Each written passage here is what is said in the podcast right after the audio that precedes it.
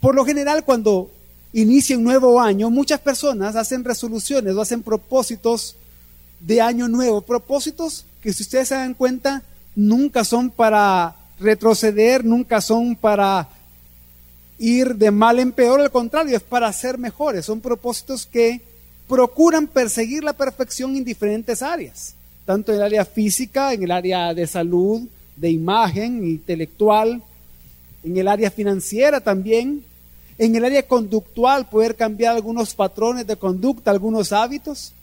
También buscamos seguir la perfección, perseguir la perfección en el área familiar, laboral, profesional, etc.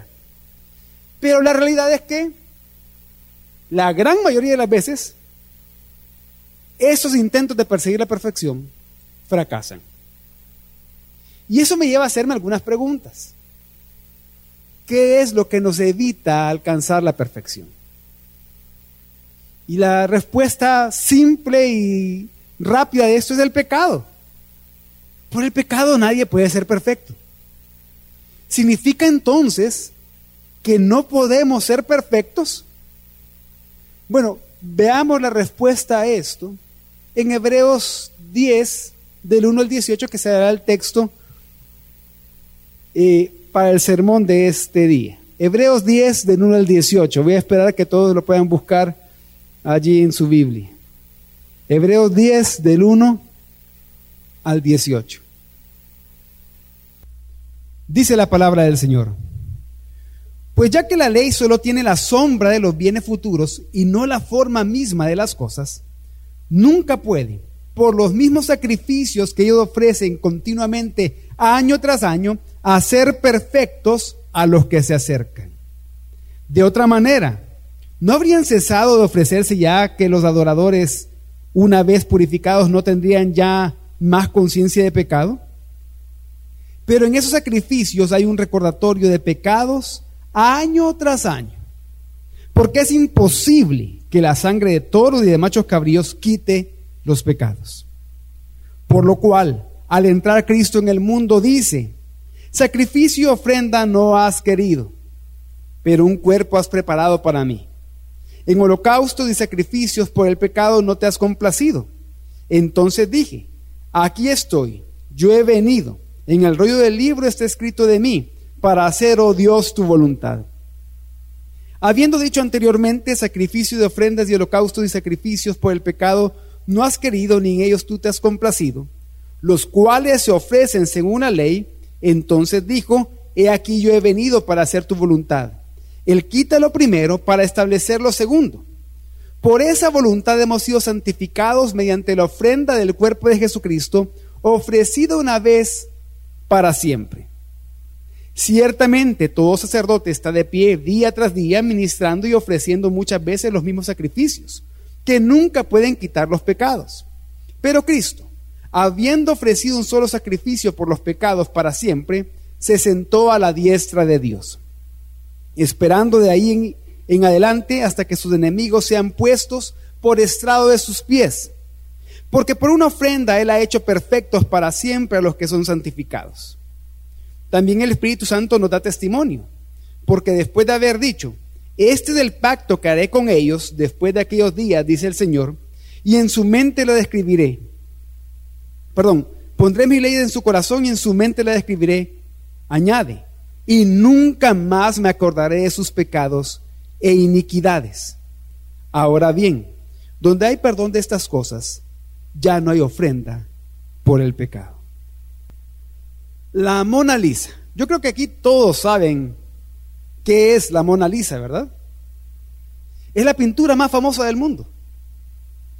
Y para muchos es la mejor pintura en el mundo. Una obra de arte perfecta.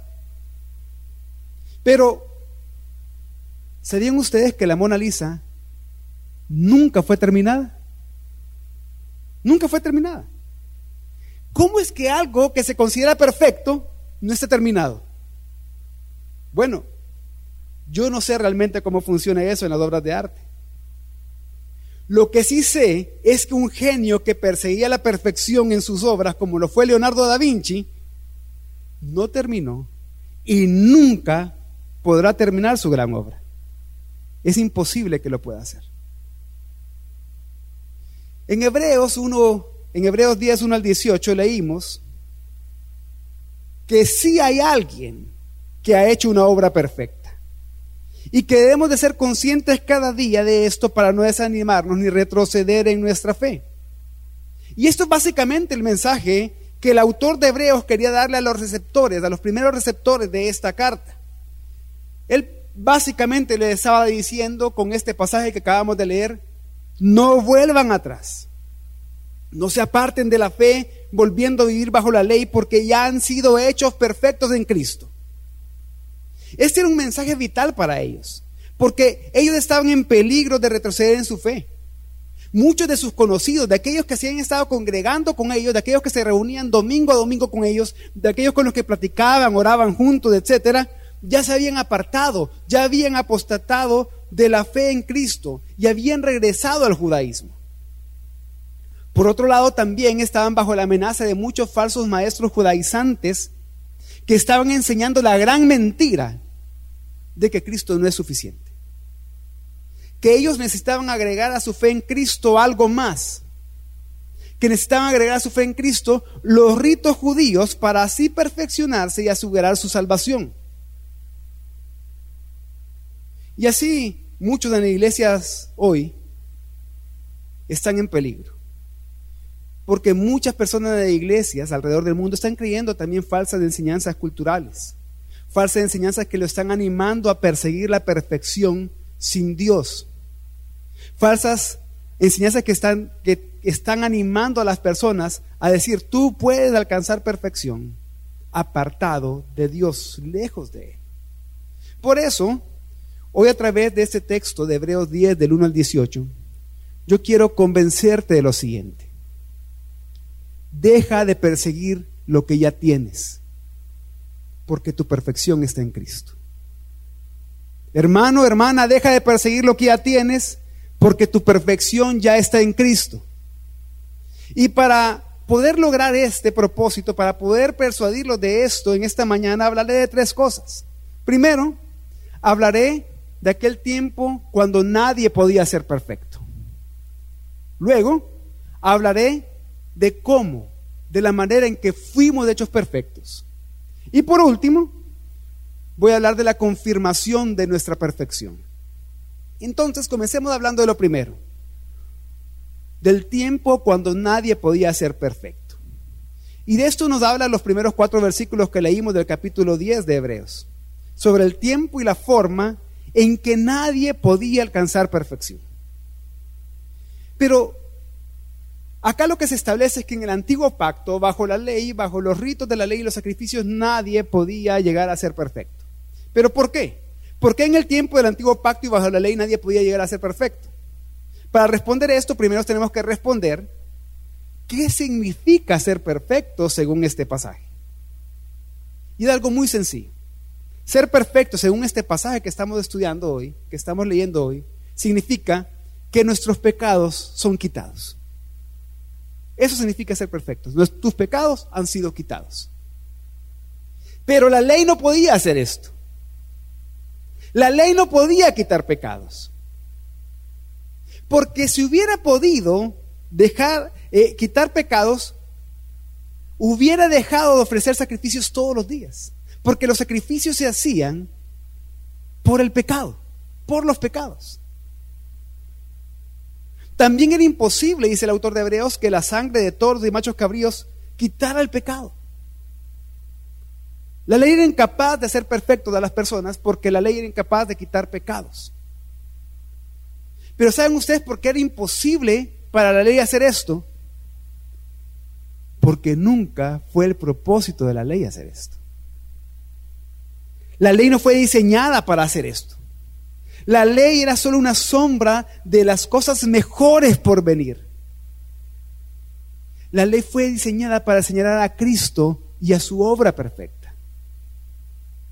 Y entonces lo que vemos en esta primera parte, en estos primeros cuatro versículos de Hebreo capítulo 10, es que bajo la ley y sus ritos es imposible que los pecados puedan ser quitados.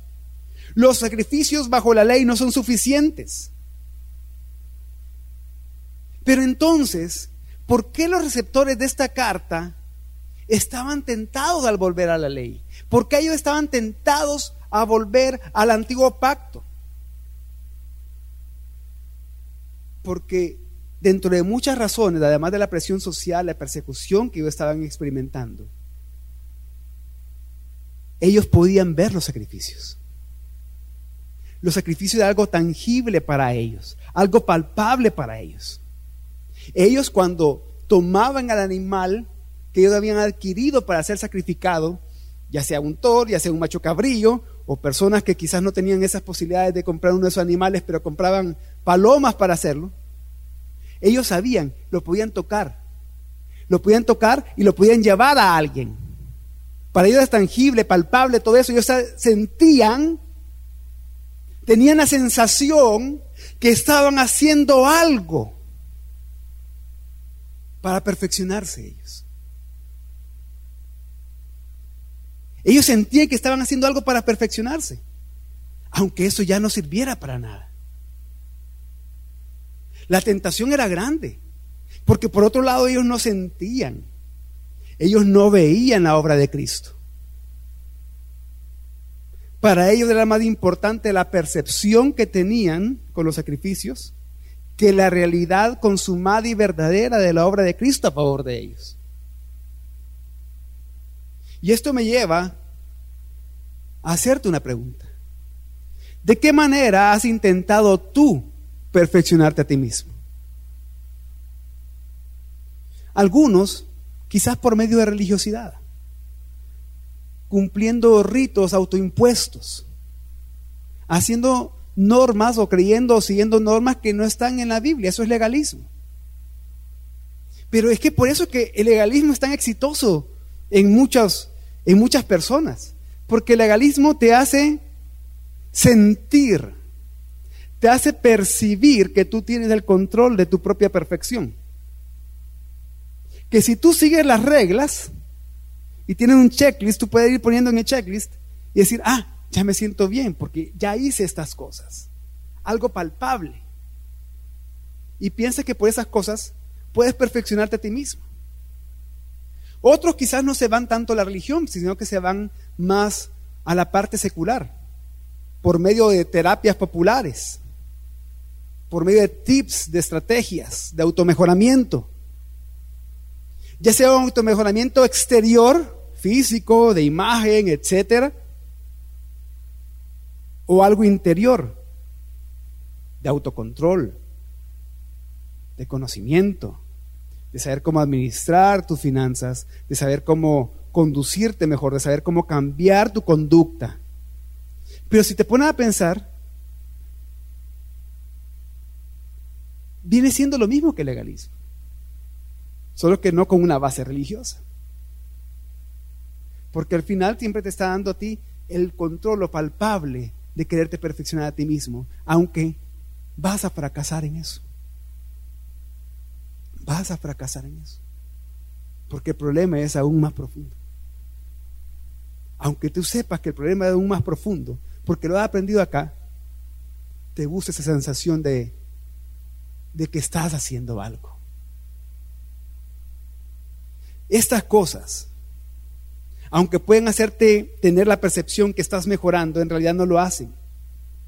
Estas cosas no sirven porque no son efectivas, ni tampoco son definitivas.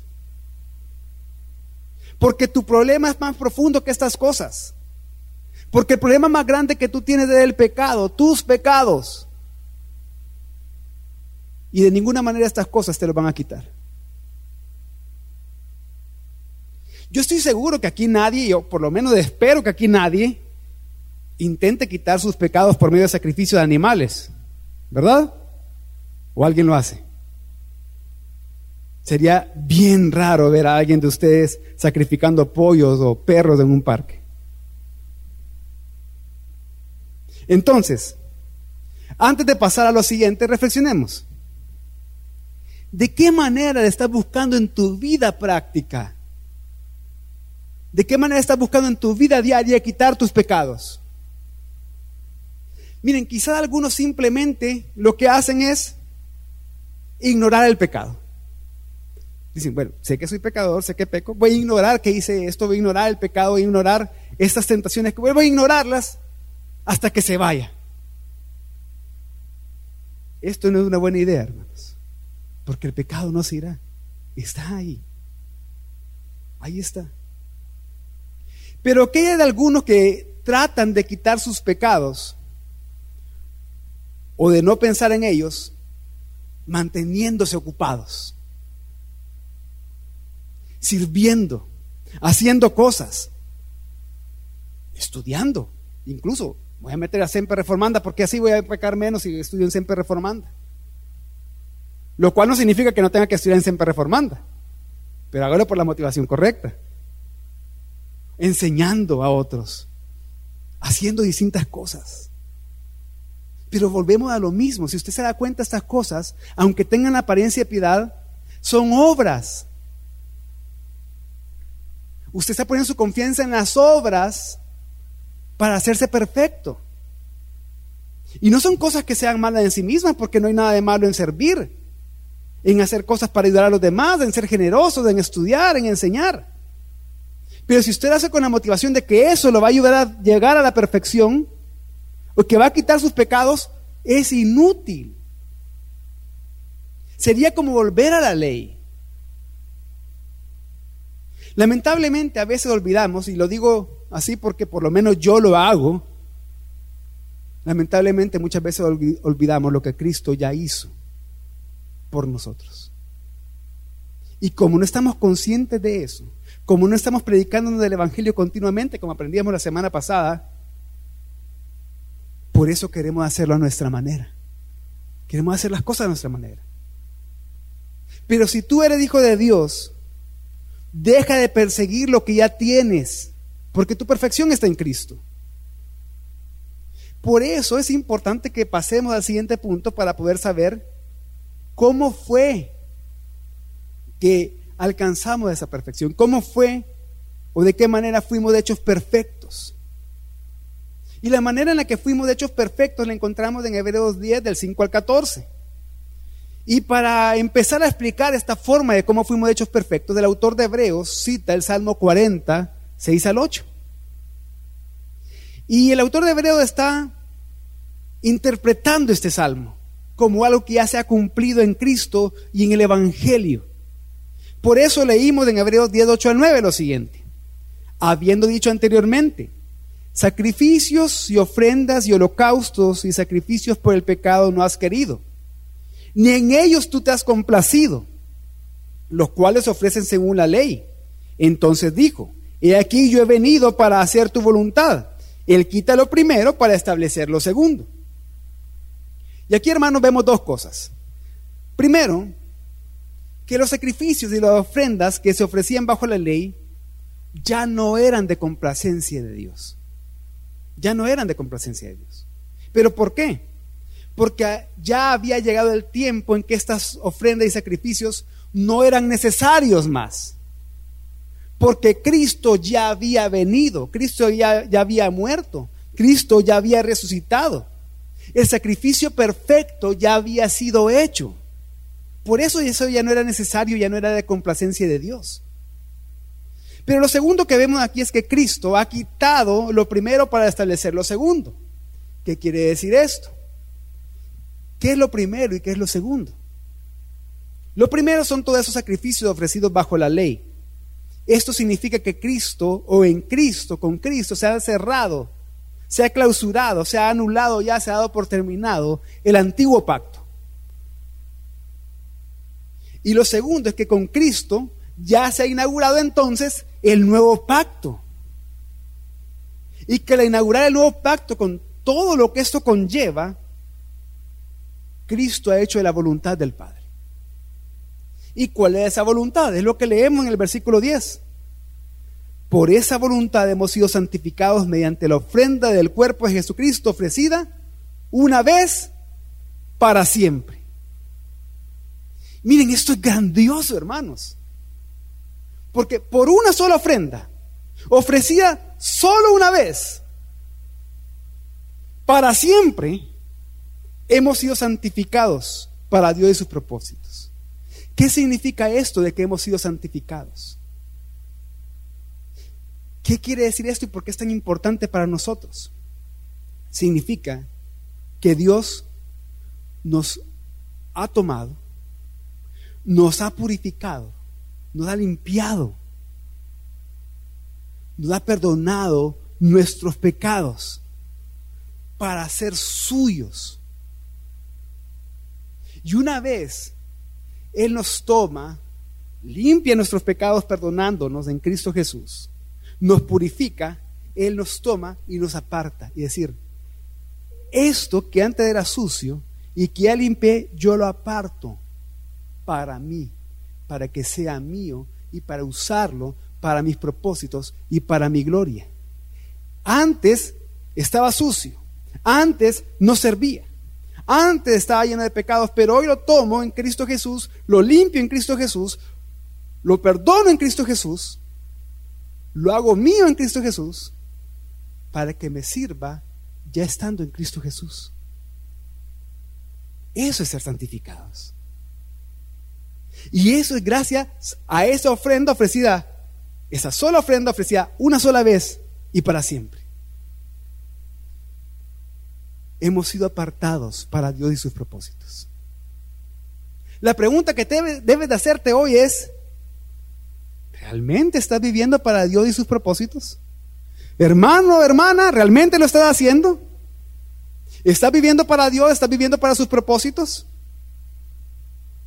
Algunos y quizás la mayoría puede decir que sí.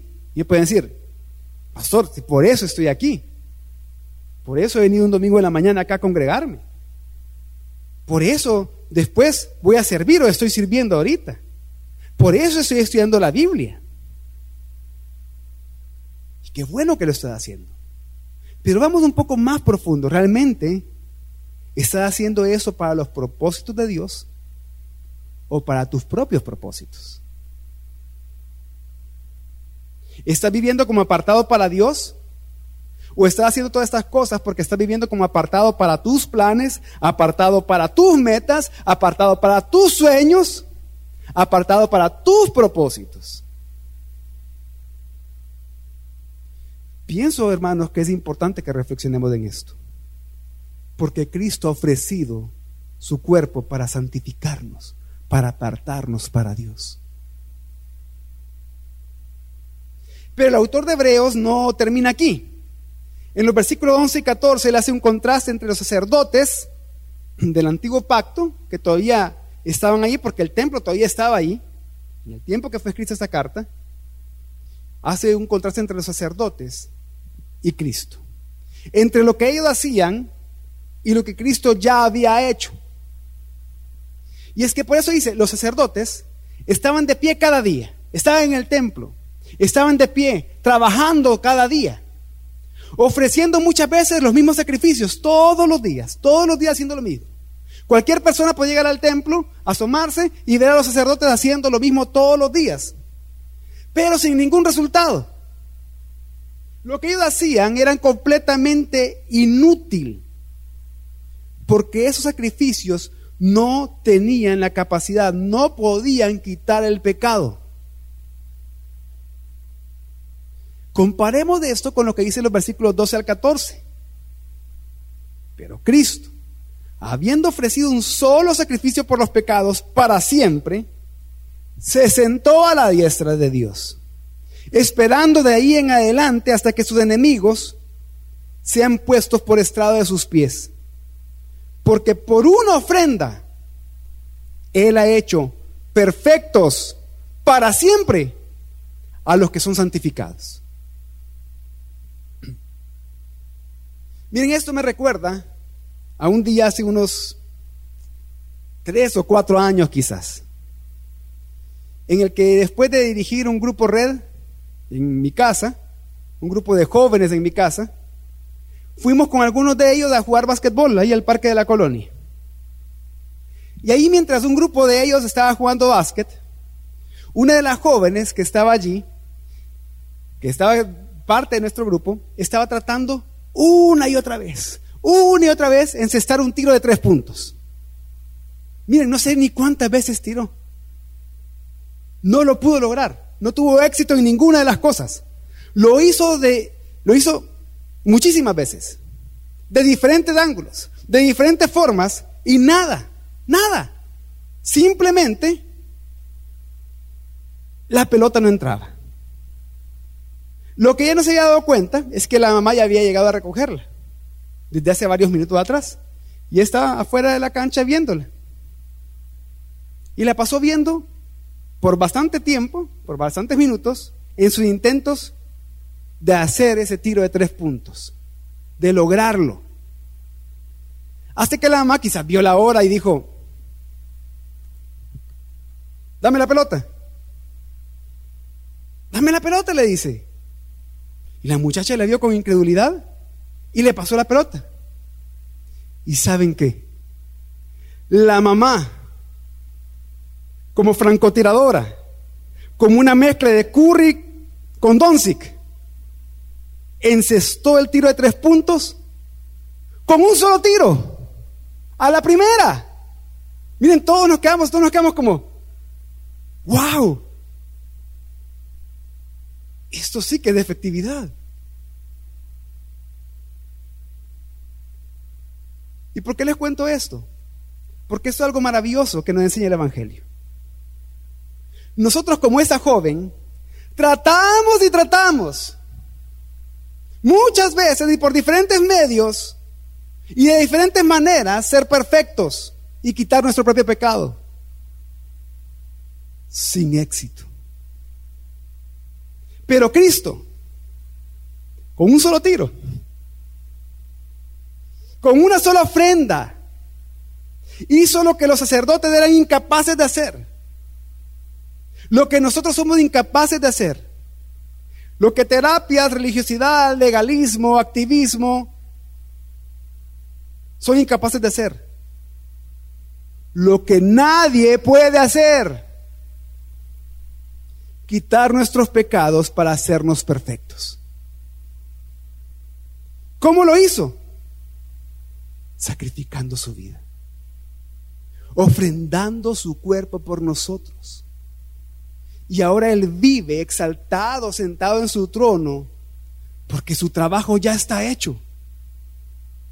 Hermanos, hermanas, de esa forma, Cristo nos hizo perfectos en Él a los que somos de Él. Lo que vemos aquí es que Cristo, con una sola ofrenda, con un solo sacrificio, ha hecho perfecto definitiva y efectivamente a los santificados. Los primeros lectores de esta carta veían el templo, todos los días los que estaban en Jerusalén. Veían los sacerdotes, y los sacrificios que los sacerdotes hacían todos los días. Pero ¿saben qué es lo que ellos no veían y tampoco nosotros vemos hoy?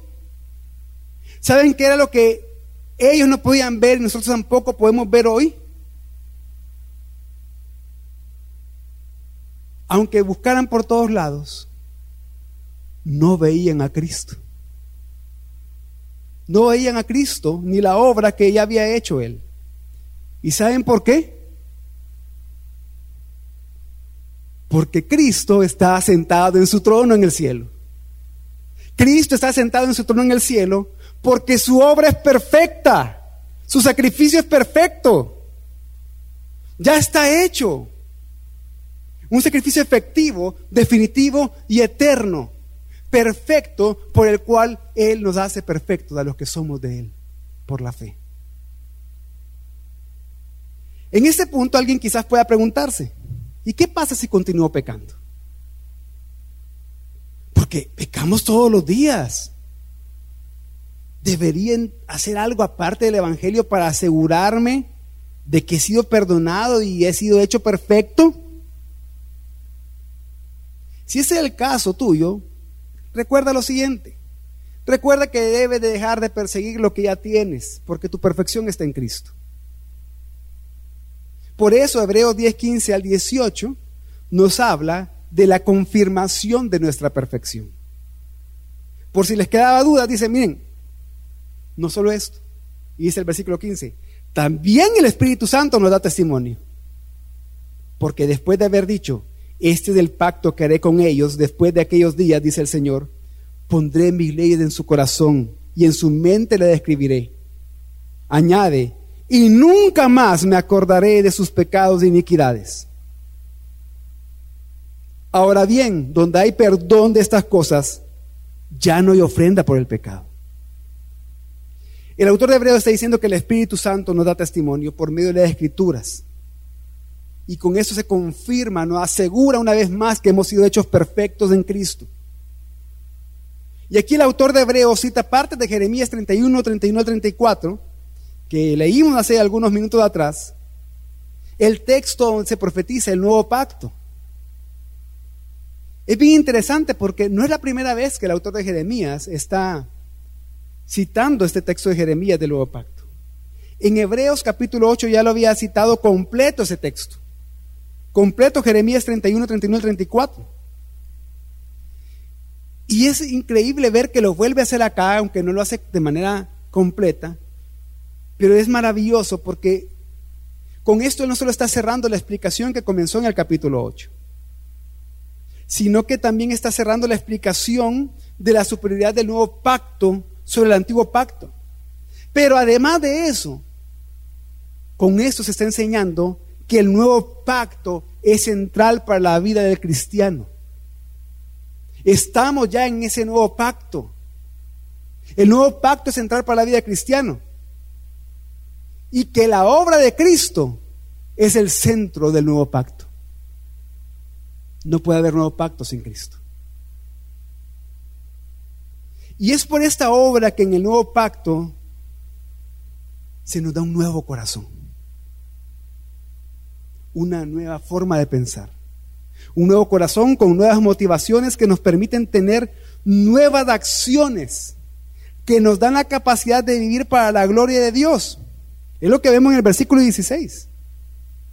Cuando dice, pondré mi ley en su corazón y en su mente la escribiré. ¿Qué significa esto? Que con esto te dice, ya eres perfecto en Cristo. Por eso solo ofrenda, ya eres perfecto en Cristo. Pero además de eso, yo te estoy poniendo en ti un nuevo corazón. Boté ya el antiguo corazón. Pero en ese nuevo corazón, con esa nueva forma de pensar, tú ya tienes la capacidad de poder obrar según el Evangelio. De poder vivir conforme a los mandamientos. De poder hacer la voluntad y los propósitos de Dios. Ya tienes esa capacidad. Pero además, lo que está diciendo acá también en los versículos 17 y 18, es que por la obra de Cristo en el nuevo pacto recibimos un perdón definitivo. Y hermanos, saber esto, que hemos tenido un perdón definitivo de nuestros pecados. Pero alguien puede decir, pero ¿y si peco mañana? Hay un perdón definitivo para ti también, por la fe en Cristo. Solo tienes que recordar esto y confesar tus pecados delante de Dios. Y si peco la otra semana, lo mismo.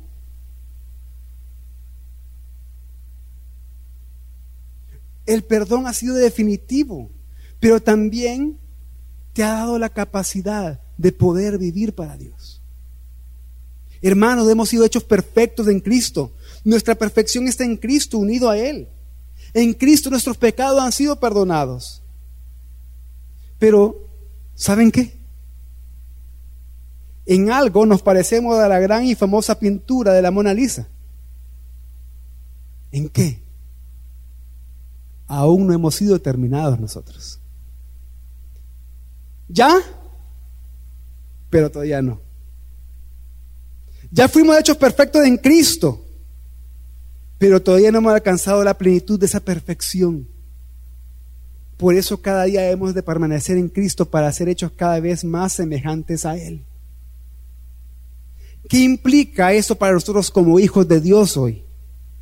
Bueno, primero que debemos ser conscientes cada día de la obra de Cristo en nosotros. Eso no significa que no debemos de hacer nada y quedarnos de brazos cruzados. Sino que cada día, por ese nuevo corazón que recibimos, con esa nueva mentalidad que nos da la oportunidad de hacer acciones que glorifican a Dios, que vienen y proceden de la obra de Cristo en nosotros, vamos creciendo a la semejanza de aquel que es perfecto, de Cristo. ¿Y cómo lo hacemos? De la misma manera que hemos sido hechos perfectos, unidos a Él, unidos a Él por medio de la fe, conscientes del Evangelio, en confesión y arrepentimiento diario de nuestros pecados, creyendo esto cada día. Miren, esto va a hacer que tú puedas vivir libre, sin culpabilidad, que de manera libre puedas adorar a Dios, abrazando la verdad del Evangelio y el perdón perfecto que has recibido. Y junto a esto también debemos de analizar una vez más la forma en que buscamos perfección en nuestras vidas. ¿Queremos vidas perfectas? ¿Familias perfectas? ¿Trabajos perfectos? ¿Ministerios perfectos? habilidades perfectas, etcétera. El problema es que buscamos esa perfección de acuerdo a nuestros propios estándares, de acuerdo a nuestros planes, de acuerdo a nuestros ideales. Y no vamos a Dios y a su evangelio, a lo que el evangelio ya nos ha dicho. Por eso es importante que vivamos predicándonos el evangelio nosotros mismos, recordando que en Cristo ya somos perfectos. Que esa perfección la alcanzamos en Cristo y consiste en el perdón de nuestros pecados para que cada día podemos ser más como Él. También sucede que muchas veces perseguimos la perfección en otros. No solo buscamos perfección en nuestras vidas, buscamos perfección en otros también. Queremos que los demás sean perfectos cuando nosotros no podemos serlo por nuestros propios medios. Queremos esposos perfectos, esposas perfectas. Queremos hijos perfectos. Los hijos quieren padres perfectos, amigos perfectos. Queremos que nuestros discipuladores sean perfectos. Queremos que los pastores sean perfectos. Queremos que la iglesia local sea perfecta. Pero una vez más, de acuerdo a qué estándar estás buscando perfección en otros. ¿Bajo tu estándar o bajo el de Dios? Tu estándar es que así como tú tienes que esforzarte y hacer obras propias para ser perfecto, los demás también que se esfuercen para ser perfectos conmigo. ¿Por qué?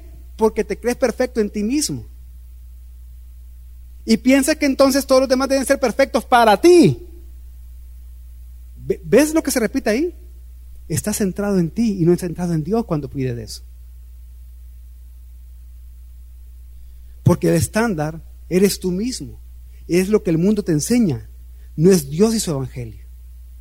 El estándar de Dios para nuestra relación está basado en el evangelio. El evangelio te dice, hey, despierta. No te equivoques.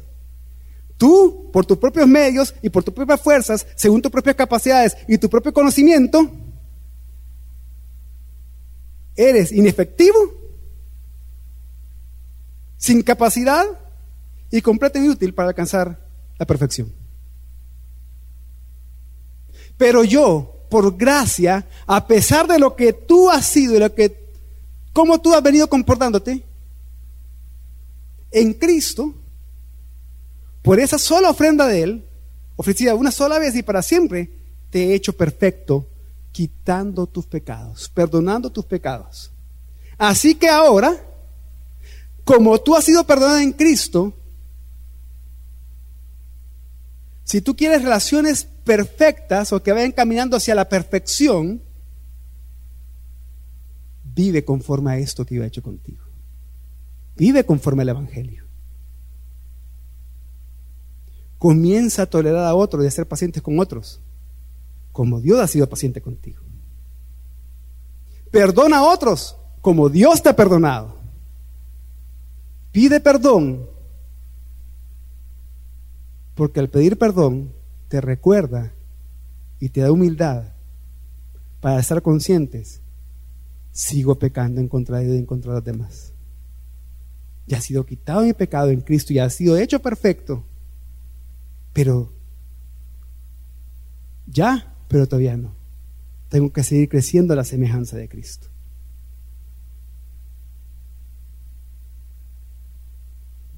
Y para ti que estás aquí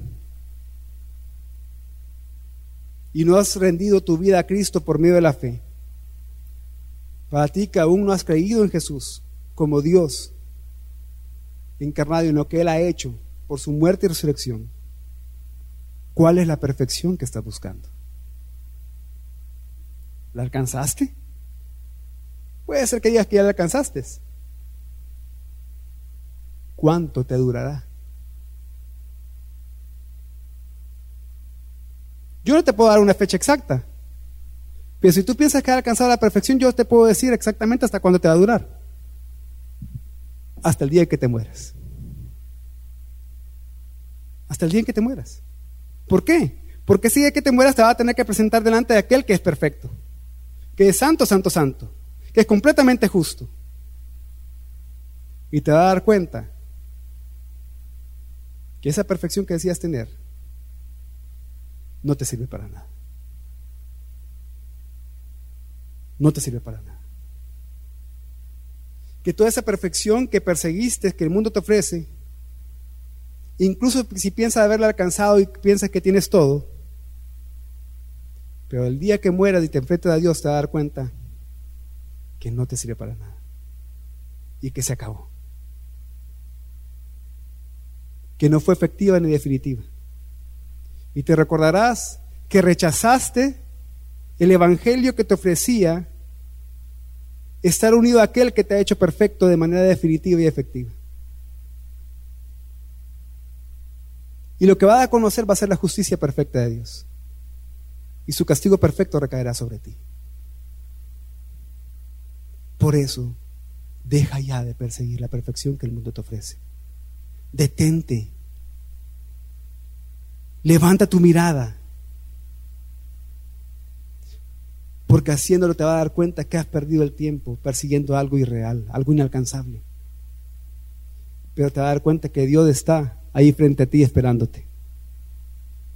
Y está llamándote para que creyendo en Cristo y en su obra perfecta,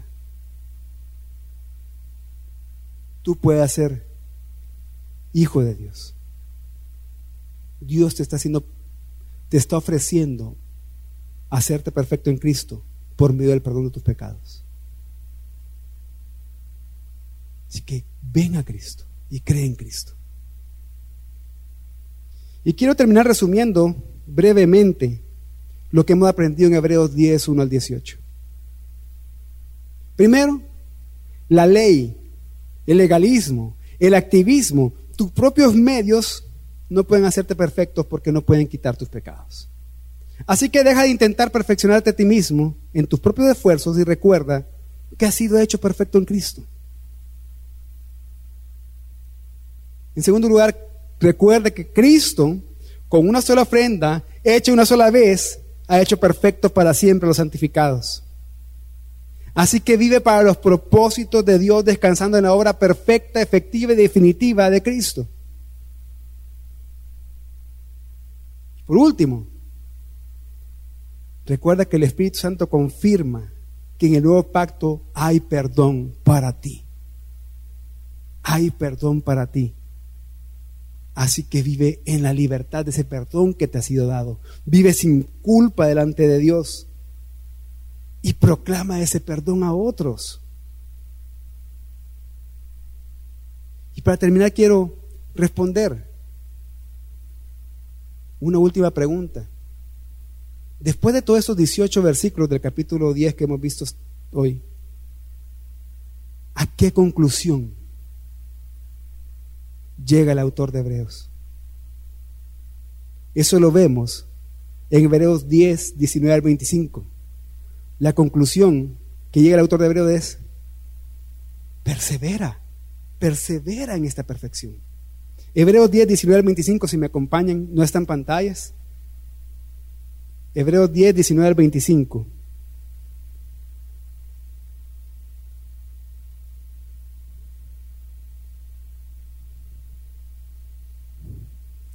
Dice,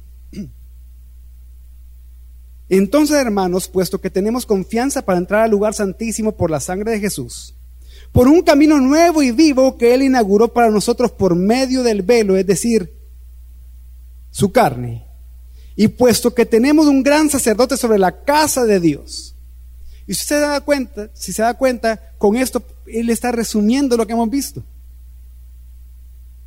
Y es un resumen de lo que hemos visto en los 18 versículos anteriores del capítulo 10, pero también en todo el capítulo 9. Y después de hacer este resumen, entonces comienza a dar indicaciones, comienza a hacer una exhortación del 22 al 25 y dice, acerquémonos con corazón sincero en plena certidumbre de fe, teniendo nuestro corazón purificado de mala conciencia y nuestro cuerpo lavado con agua pura. ¿Qué es lo que se está diciendo acá? Es, por eso que Cristo ya ha hecho, por esto que ya acabamos de ver en estos minutos anteriores. Acércate a Dios con confianza, no tengas miedo a acercarte a Dios, ya estás limpio, ya estás purificado. Acércate a Dios. ¿Qué puede ser lo mejor o, qué es lo mejor que puedas hacer cuando pecas? Acércate a Dios. ¿Qué es lo mejor que puedes hacer cuando estás en problemas? Acércate a Dios con confianza. ¿Qué es lo mejor que puedes hacer cuando estás bien? Acércate a Dios en agradecimiento. Acércate a Dios.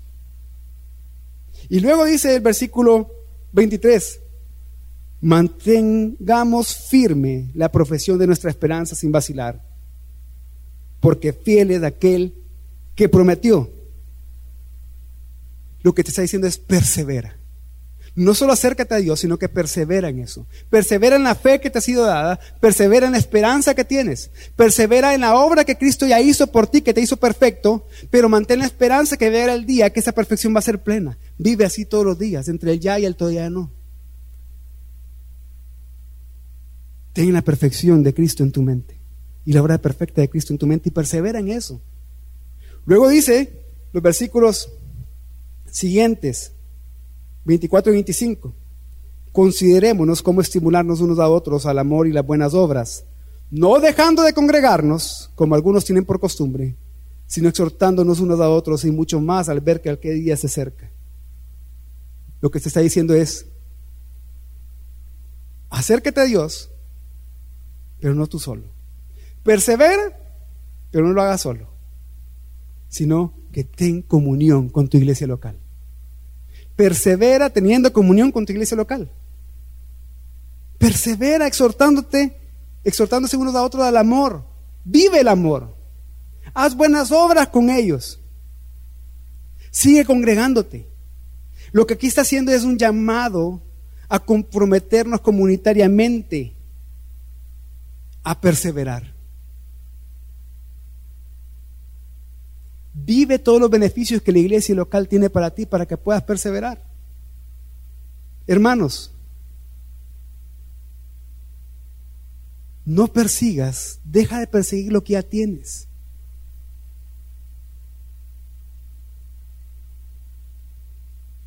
Persevera en lo que ya tienes. Persevera en la perfección que ya tienes en Cristo. Vamos a orar.